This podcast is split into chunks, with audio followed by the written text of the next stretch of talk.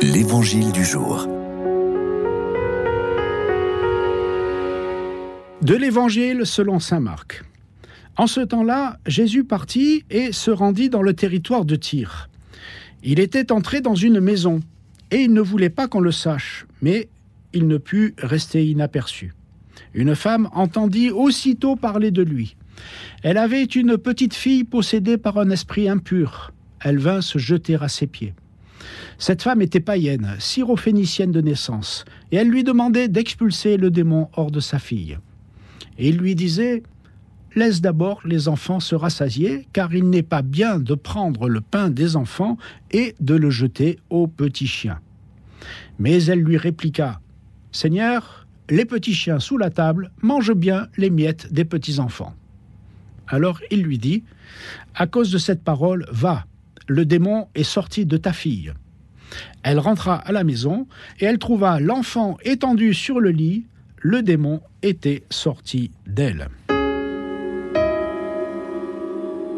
Ce texte nous rappelle que si l'Évangile a été annoncé aux nations païennes, c'est-à-dire à ceux qui ne sont pas juifs, c'est du fait d'événements qui se sont passés chez les juifs. La bonne nouvelle du royaume, c'est que les commandements et les espérances exprimées par les prophètes sont accomplis en Jésus le Christ.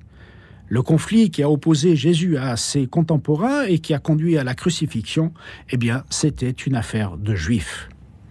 Et le texte de ce jour nous dit que Jésus avait bien conscience que c'est dans sa relation à ses contemporains juifs, auxquels il était envoyé, que tout se jouait. Et les Écritures ont été accomplies avec surabondance. Les païens ont reçu bien plus que des miettes. Comme nous le rappellent certains prophètes, comme Isaïe ou comme le prophète Zacharie, les Écritures juives étaient ouvertes à l'universel. Mais la croix de Jésus a opéré cette ouverture avec une surabondance que nous ne pouvions pas imaginer. Dans la lettre aux Éphésiens, l'apôtre Paul déclare Mais maintenant, dans le Christ Jésus, vous qui autrefois étiez loin, vous êtes devenus proches par le sang du Christ.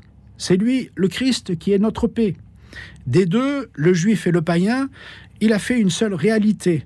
Par sa chair crucifiée, il a détruit ce qui les séparait, le mur de la haine. Il a supprimé les prescriptions juridiques de la loi de Moïse. Ainsi, à partir des deux, le juif et le païen, il a voulu créer en lui un seul homme nouveau en faisant la paix et réconcilier avec Dieu les uns et les autres en un seul corps par le moyen de la croix. En sa personne, il a tué la haine. Lettre aux Éphésiens, chapitre 2, versets 13 à 16 c'est que la bonne nouvelle n'est pas là pour que nous la gardions pour nous. Toujours, nous avons à l'ouvrir à ceux qui sont loin.